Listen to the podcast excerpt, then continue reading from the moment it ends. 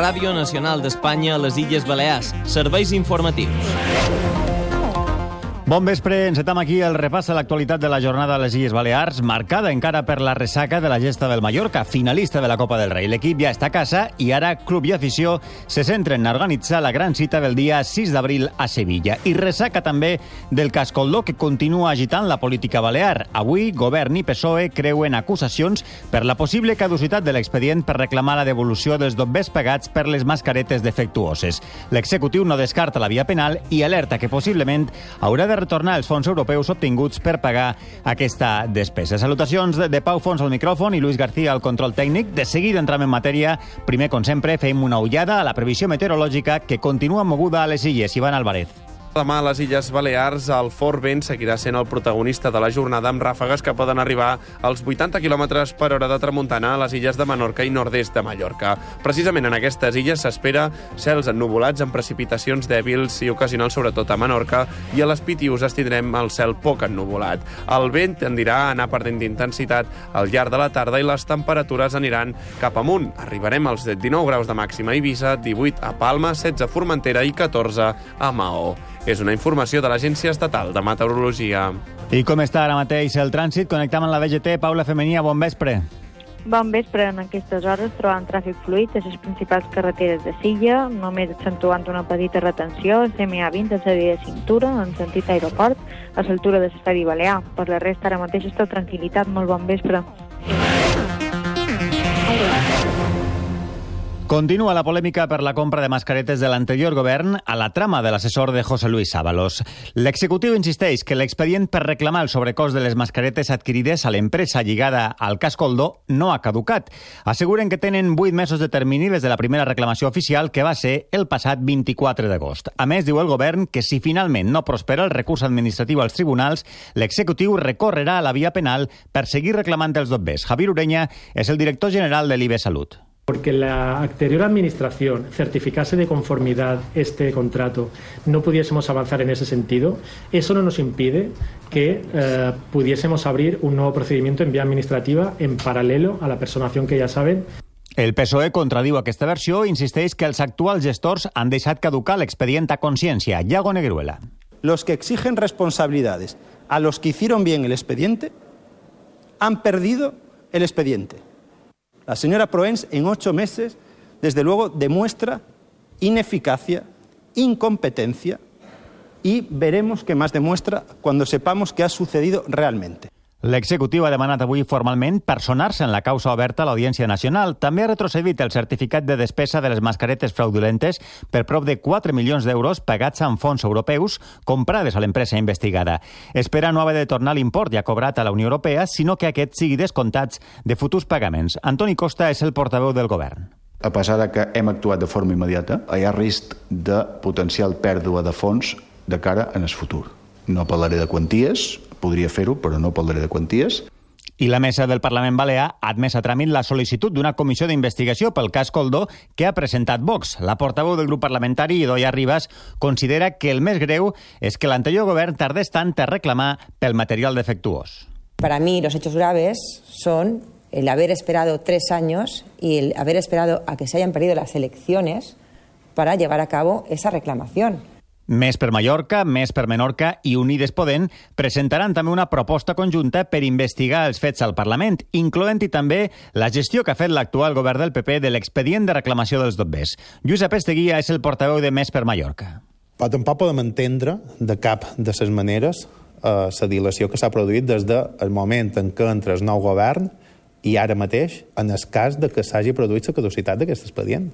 El Partit Popular recorda que ja s'han plantejat comissions d'investigació al Congrés i al Senat, a més d'aquestes al Parlament, i encara no ha decidit a quina donarà suport. Sebastià Sagreras és el portaveu del grup popular. Nosaltres, abans de plantejar-nos en quina de les comissions d'investigació donem eh, suport, volem que s'aclareixi aquest eh, ventall eh, de sol·licitud de comissions d'investigació i si eh, n'hi haurà més. I ja en clau municipal s'aplana el camí per un possible canvi a la baldia de Ciutadella. La cap de llista del PSOE a les passades eleccions, Carol Cerdac, que no era massa partidària d'una moció de censura per desallotjar el PP, ha presentat la seva dimissió juntament amb un altre regidor socialista. En un comunicat, els socialistes han expressat la voluntat de fer retornar l'Ajuntament a la normalitat democràtica amb un govern de bloc progressista, afegint que no hi ha cap cap obstacle ja per fer-ho. Sandra Moll seria la nova líder del grup municipal socialista i candidata, per tant, a convertir-se en batlessa. Per dur a terme la moció de censura, el PSOE hauria de pactar amb PSM i Ciutadella endavant. Els tres partits d'Esquerra sumen 11 regidors a l'Ajuntament, és a dir, majoria absoluta. Al mes de juny no van aconseguir posar-se d'acord per assumir el govern i van permetre un govern en minoria del Partit Popular. On de moment sembla que no hi haurà moció de censura és a Formentera. Avui s'ha celebrat el primer ple del Consell des de la destitució de José Manuel Alcaraz com a conseller en funcions de govern. El president Llorenç Córdoba i Sa Unió continuen enfrontats, però de moment votant en bloc per garantir la governabilitat. L'oposició ha rebutjat la petició de Sa Unió de donar suport a una moció de censura. Rafael Ramírez és el portaveu del PSOE. No es posible, para solucionar un problema personal de dos señores, intenten trasladar esta responsabilidad a los grupos de la oposición. Y esto sí que nos genera mal, mal, malestar y enfado, porque están tomando el pelo a los ciudadanos y a nosotros. En la mateixa línia, Alejandra Ferrer, de Gent per Formentera es solucionin aquests problemes que ja quasi semblen personals entre l'equip de govern i que es posin a, a fer feina en el que li interessa a la, a la ciutadania. A Menorca, els metges internistes de l'Hospital Mateu Orfila estan al límit. El sindicat mèdic denuncia que no hi ha facultatius suficients per cobrir les guàrdies per mort de les jubilacions i asseguren que en els pròxims mesos la situació pot agreujar-se encara més. Ara mateix només hi ha quatre metges internistes que es troben fent guàrdies i, segons el delegat del Cimeval a l'illa, Claudio Triay, caldrien 12 facultatius més per poder cobrir-les totes facultatius que estan aquí pues, se n'han anat o s'han anat eh, jubilant. No només eh, hi ha dificultats per cobrir que hi hagi tots els dies un internista de guàrdia per el volum de treball. És dir, ja la situació és pràcticament eh, insostenible.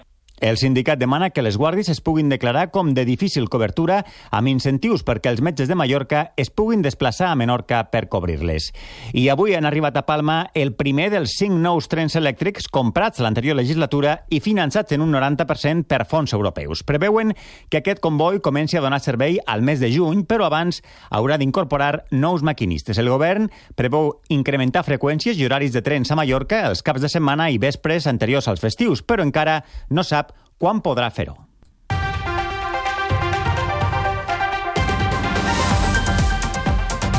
Temps ara per als esports. Els herois de la Copa ja són a casa. L'expedició del Mallorca ha tornat aquest migdia de Sant Sebastià després de classificar-se per a la final, imposant-se en la tanda de penals a la Reial Societat.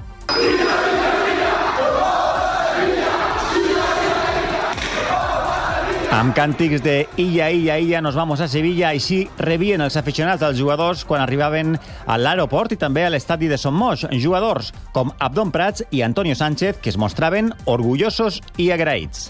Molt feliç, no? Ara, durant el vol, pues, pensava no? que, que hem aconseguit algo històric, grandiós, que, que l'afició i, i els mallorquinistes mos, mos ho mereixíem i, i la veritat que orgullosos d'haver aconseguit aquest, aquesta fita. ¿no? Para nosotros es una alegría ver la ilusión que, le, que les estamos transmitiendo con la Copa y estamos muy contentos y orgullosos.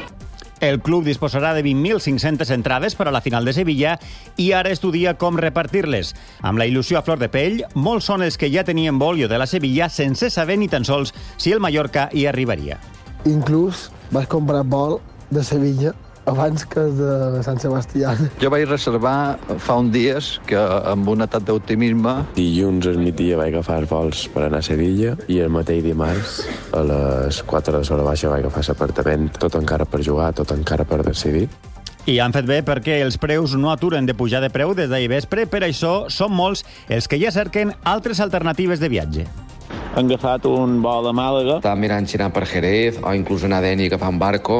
Veure un moment com ho podem fer, perquè hi hem d'anar. No se pot desaprofitar aquesta ocasió. Va costar la veritat, tant per el preu com per eh, que no hi havia vols directes. Tots feien escala a Barcelona Demà el Mallorca coneixerà el rival en la gran final que sortirà de l'eliminatòria entre l'Atlètic de Bilbao i l'Atlètic de Madrid. I precisament a la Cartuja s'està disputant ara mateix una altra final, la de la primera edició de la Lliga de Nacions Femenina. Espanya s'enfronta a França amb dues mallorquines a l'11 inicial, Cata Coll i Mariona Caldenteny. De moment, al descans, estan guanyant per 1 a 0, per tant, podrien sumar un altre títol al Mundial aconseguit el passat estiu. És tot. Gràcies per la seva atenció. Continuen les notícies a la sintonia de Ràdio Nacional.